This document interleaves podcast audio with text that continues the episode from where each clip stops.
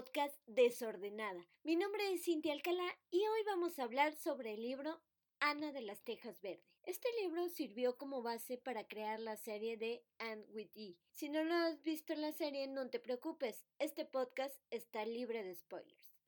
Ana de las Tejas Verdes fue escrito por la autora de origen canadiense Lucy Mount Montgomery para ser publicado por primera vez en el año 1908.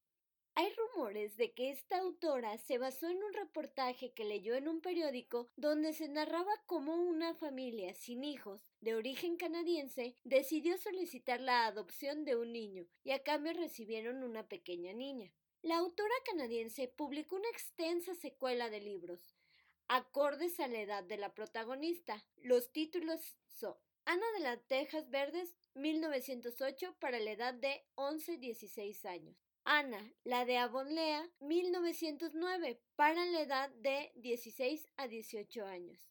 Ana, la de la isla, 1915, para la edad de 18 a 22 años. Ana, la de Álamos Ventosos, 1936, de 22 a 25 años. Ana y la Casa de sus Sueños, 1917, para la edad de 25 a 27 años. Ana, la de Ingleside, 1939, para la edad de 34 a 40 años. El Valle del Arco Iris, de 1919, para la edad de 41 a 49 años. Rila, la de Ingleside, 1921, para la edad de 49 a 53 años. En cuanto a la serie de Netflix, está llena de referencias literarias. Por ejemplo, los títulos de los episodios de la tercera temporada son frases correspondientes a Mary Shelley, la fantástica autora de la novela Frankenstein, quien revolucionó el género de terror.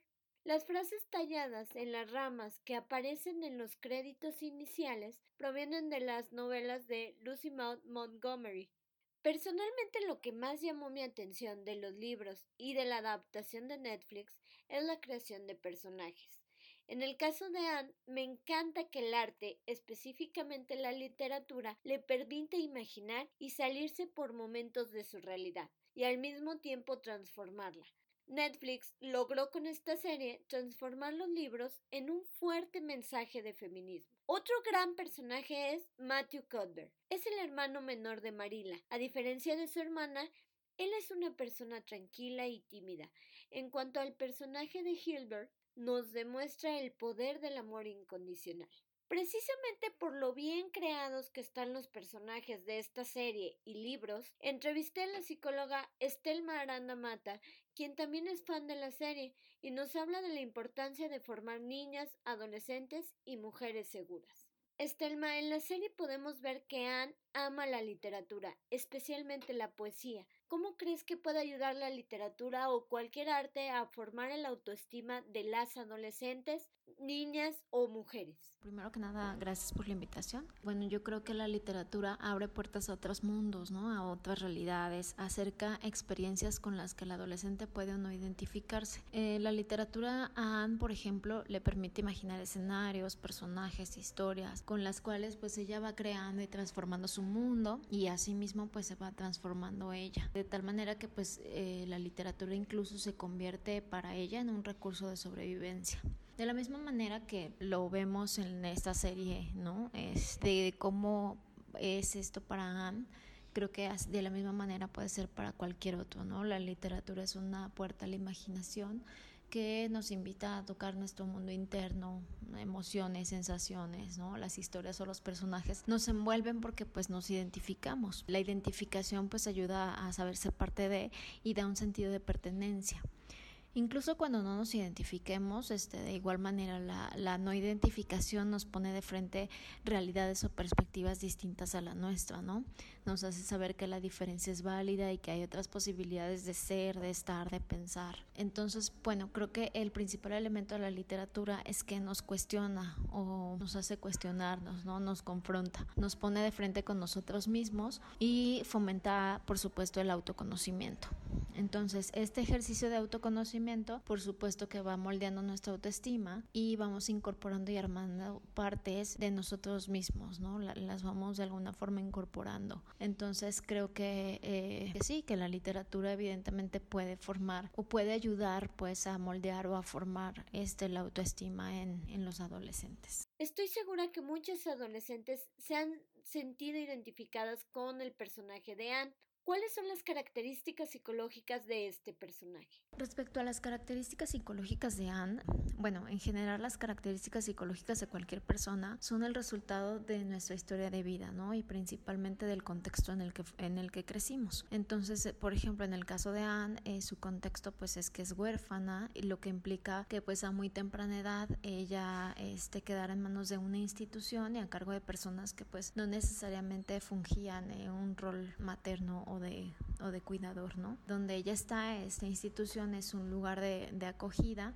y pues bueno, dentro de las funciones pues es que la, la, institución se hace cargo de, de los chicos que llegan ahí y entonces las personas pueden eh, ir a, adoptar, ¿no? O hacerse cargo de, de estos niños pero en realidad las personas que podían adoptar adoptaban a los niños no no porque fuera no porque quisieran como que formaran parte de su familia, sino porque los explotaban, ¿no? O sea, los ponían a trabajar o hacían eh, como un rol de servidumbre, que fue el caso de Anne, ¿no? O sea, ella eh, trabaja con varias familias, este, cuidando niños o haciendo labores, este, domésticas por lo que Anne pues eh, va pasando de familia en familia y recibiendo o viviendo experiencias de mucho maltrato, ¿no? Entonces, bajo estas experiencias de tanto dolor, ella desarrolla recursos que pues le permiten escapar de esa realidad intolerable, ¿no? Y que es, un, digamos, un mecanismo que literalmente le, permite enfrentar el castigo, el sufrimiento, eh, todo lo adverso. La literatura entonces es para ella, digamos, como su lugar seguro. O sea, ella recurre a la literatura porque es, es donde ella se siente contenida, es donde ella puede experimentar un bienestar que es muy diferente pues a su realidad. Posteriormente, ya cuando ella la, la adoptan, es, pues puede tener un ambiente completamente distinto y entonces empieza a generar experiencias diversas. Es decir, ella tiene figuras que son positivas para ella, que la, quieren, ¿no? que la quieren, que la contienen, que pueden proveerle eh, seguridad. Entonces su experiencia pues empieza a ser distinta, pero también desde el punto de vista de los pares, ¿no? La escuela pues sigue siendo un lugar en donde la siguen rechazando, la, tiene este estigma pues de ser huérfana, entonces pues es señalada, incluso las características que la hacen diferente como el ser pelirroja, pues son características que la, que la ponen como en un, en un lugar digamos de vulnerabilidad por ser diferente, porque ya sabemos que, que lo, lo diferente pues genera cosas en, las personas, ¿no? Y entonces lo que yo no entiendo, pues voy a juzgarlo. Y justamente es lo que a ella le pasa, ¿no? Entonces por, muchas veces por ser como es, pues es juzgada, este, y los niños pues son muy crueles también con ella. Entonces ella va enfrentándose también como a estas nuevas experiencias, pero al ya poder llevar a cabo como, más bien al ya poderse sentir ella segura, en un ambiente segura, pues le va dando también eh, o va creando ella lazos muy fuertes de amistad. Entonces antes la literatura era un recurso, no es que después deje de serlo, o sea, ella sigue encontrando ahí este un recurso pero ahora ya le puede agregar otros recursos, ¿no? Ya no, no solamente es la literatura, sino que ya también es eh, la amistad, el cariño, el amor. Entonces todo esto pues la va fortaleciendo, es una niña pues con características de mucha resiliencia, es apasionada, inteligente. Y bueno también algo que, que va pasando es que durante la, la, serie pues se va viendo como un proceso de maduración eh, del adolescente, ¿no? Eh, se va viendo cómo, cómo va creciendo ella junto con sus amigas, qué es lo que va pasando, los cambios este, propios de la adolescencia y pues ella cómo va ya adaptándose como al, al, contexto y cómo va eh, logrando como conquistar cada, cada aspecto pues de, de, su vida, ¿no? Tomando el control, incluso influyendo como en sus pares. Entonces eh, pues bueno, es una niña eh, que tiene muchísima fortaleza emocional. Por último, ¿qué consejo les darías a las mamás de adolescentes y a todas las mujeres en general para formar mujeres seguras? Como consejo yo creo importante el acompañamiento de las niñas, ¿no?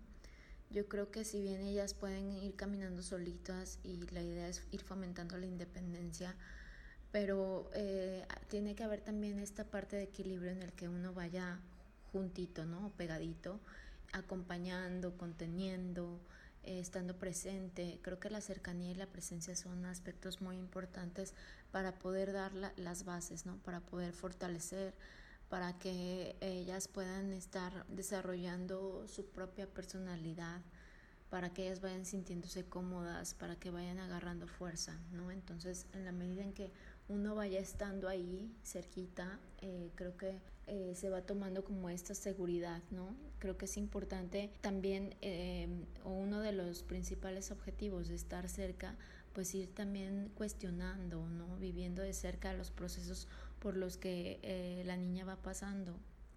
Es decir, los cambios propios de la, de la niñez, de la pubertad, de la adolescencia y poder estar ahí presente en el cómo te vas sintiendo, eh, cómo puedo estar yo para ti, ¿no? En qué puedo ayudar, pero al mismo tiempo dejando que ellas puedan ir cometiendo errores, ¿no? Porque creo que los errores eh, pues nos hacen aprender mucho. Entonces, no es tanto el, el, que cometa un error, sino el cómo va a resolverlo, cómo va a enfrentar, qué herramientas tiene para resolver esos problemas o conflictos que se le van presentando en su día a día, ¿no? No importa que sea algo tan sencillo como este me peleé con mi amiguita, este porque no, no quiero compartir, ¿no? O sea, eh, así lo veamos como, como algo que no tiene tanta trascendencia para ella, sí, lo, sí los tiene, ¿no? Entonces, pues estar de cerca, acompañando, preguntando, cuestionando, pues eso va formando en ellas un criterio para que el día de mañana pues tengan esta capacidad de discernimiento y puedan ir tomando pues decisiones mucho más asertivas. También la parte y el cuidado emocional va a ser un factor importante para que no, no, hay, no exista como la, la, represión emocional, ¿no? sino que ellos puedan tener inteligencia emocional para ir tomando eh, las mejores decisiones y como analizando sus propias emociones, regulándolas. ¿no? Por otro lado, creo que también es súper importante el, el trabajo personal de uno mismo, ¿no? Creo que cada uno de nosotros pues tenemos una historia de vida, entonces esa historia de vida es importante analizarla porque si no existe este análisis de nuestra historia de vida vamos a ir repitiendo cosas, ¿no? Entonces en estas repeticiones luego pues no, no repetimos lo más asertivo. Entonces si, si nosotros podemos estar eh, analizándonos, creo que eso nos va a dar como la conciencia de no estar repitiendo eh, factores negativos, ¿no? Entonces, no ir introyectando cosas que a lo mejor a mí me sucedieron, pero que no tienen que ver contigo, ¿no? Que son cosas que yo tengo que ir resolviendo para no transmitir angustias, miedos, etcétera, ¿no? Entonces creo que eso es, eso es un aspecto muy importante que a veces pues se deja de ver, ¿no? Que uno cree que ya tiene como las herramientas, pero pues si no ha pasado por un, por un análisis o un proceso terapéutico, pues eh, habrá muchas cosas que se dejen de lado, que se dejen de ver. Entonces, eh, bueno, creo que es importante estos dos aspectos para formar mujeres fuertes, ¿no?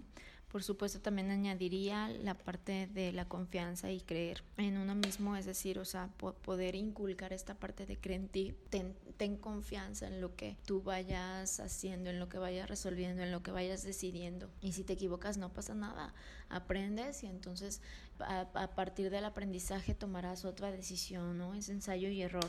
No darle como las cosas masticadas para que entonces resuelvan de la manera que uno cree que tienen que resolver, sino irlos dejando resolver o irlas dejando resolver a ellas y, fortaleciendo pues como su autoestima, su confianza y su, su, su creer en sí mismas, ¿no?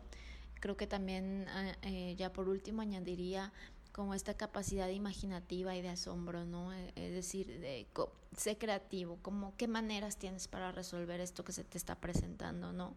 Que no sea solamente se, se cierra el mundo ante una sola situación, sino a ver, haz uso de tu imaginación y qué, qué elementos hay ¿Qué, puedes tomar de tu contexto, de tu mundo para ir eh, resolviendo esto que, que, tienes que confrontar, ¿no? Y pues invitándolas a que justamente confronten, a que no evadan, a que no se queden calladas, ¿no? Sino que puedan hacer uso de su voz, de su criterio y de sus decisiones. Eso creo que sería lo, lo que yo pudiera aconsejar.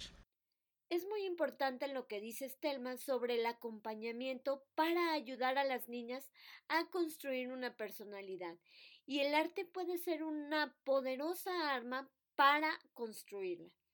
En mi caso particular no había, no había leído los libros de Ana de las Tejas Verdes. Fue hasta después de ver la serie que me entró el interés. Experimenté incluso con el formato del libro digital y el audiolibro. Concluyo con la idea de que las plataformas digitales pueden formar nuevos lectores. Nos escuchamos en el próximo episodio de Desordenada.